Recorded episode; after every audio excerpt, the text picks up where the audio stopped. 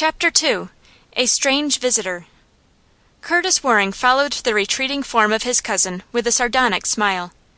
"She is in the toils; she cannot escape me," he muttered. "But" and here his brow darkened "it vexes me to see how she repels my advances, as if I were some loathsome thing. If only she would return my love for I do love her, cold as she is I should be happy. Can there be a rival? But no; we live so quietly that she has met no one who could win her affection. Why can she not turn to me? Surely I am not so ill favored, and though twice her age I am still a young man. Nay, it is only a young girl's caprice. She shall yet come to my arms, a willing captive."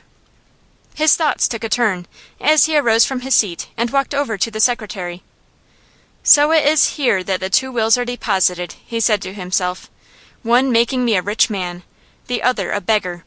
While the last is in existence I am not safe. The boy may be alive, and liable to turn up at any moment. If only he were dead, or the will destroyed!" Here he made a suggestive pause. He took a bunch of keys from his pocket, and tried one after another, but without success. He was so absorbed in his work that he did not notice the entrance of a dark browed, broad shouldered man, dressed in a shabby corduroy suit, till the intruder indulged in a short cough, intended to draw attention. Starting with guilty consciousness, Curtis turned sharply around, and his glance fell on the intruder. "Who are you?" he demanded, angrily. "And how dare you enter a gentleman's house unbidden?" "Are you the gentleman?" asked the intruder, with intentional insolence. "Yes." "You own this house?" "Not at present. It is my uncle's." "And that secretary pardon my curiosity is his?" "Yes; but what business is it of yours?" "Not much; only it makes me laugh to see a gentleman picking a lock. You should leave such business to men like me." "You are an insolent fellow," said Curtis, more embarrassed than he liked to confess, for this rough looking man had become possessed of a dangerous secret. "I am my uncle's confidential agent, and it was on business of his that I wished to open the desk." "Why not go to him for the key?" "Because he is sick. But pshaw! Why should I apologize or give any explanation to you? What can you know of him or me?" "More, perhaps, than you suspect," said the intruder, quietly. "Then you know, perhaps, that I am my uncle's heir?" "Don't be too sure of that." "Look here, fellow," said Curtis, thoroughly provoked. "I don't know who you are, nor what you mean, but let me inform you that your presence here is an intrusion, and the sooner you leave the house the better." "I will leave it when I get ready." Curtis started to his feet, and advanced to his visitor with an air of menace. "Go at once," he exclaimed, angrily, "or I will kick you out of the door." "What's the matter with the window?" returned the stranger, with an insolent leer. "That's as you prefer, but if you don't leave at once I will eject you." By way of reply, the rough visitor coolly seated himself in a luxurious easy chair, and looking up into the angry face of Waring, said: "Oh no, you won't."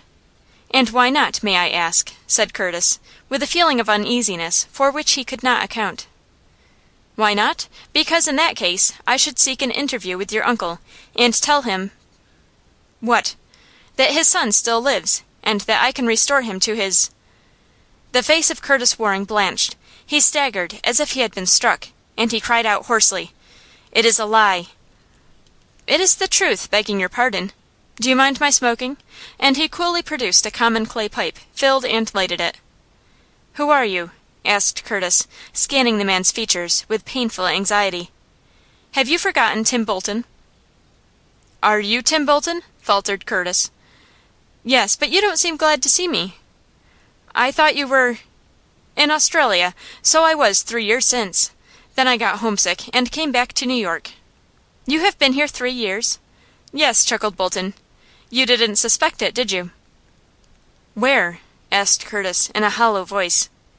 "I keep a saloon on the Bowery. There's my card. Call around when convenient." Curtis was about to throw the card into the grate, but on second thought dropped it into his pocket. "And the boy?" he asked, slowly. "Is alive and well. He hasn't been starved. Though I dare say you wouldn't have grieved if he had."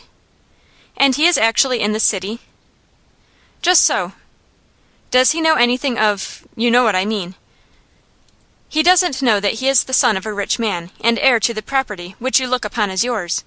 That's what you mean, isn't it?" Yes. What is he doing? Is he at work?" "He helps me some in the saloon, sells papers in the evenings, and makes himself generally useful." "Has he any education?" "Well, I haven't sent him to boarding school or college," answered Tim. "He don't want no Greek, or Latin, or mathematics. Phew! that's a hard word. You didn't tell me you wanted him made a scholar of." "I didn't. I wanted never to see or hear from him again. What made you bring him back to New York?" "Couldn't keep away, gov'nor. I got homesick, I did. There ain't but one Bowery in the world, and I hankered after that." "Didn't I pay you money to keep away, Tim Bolton?"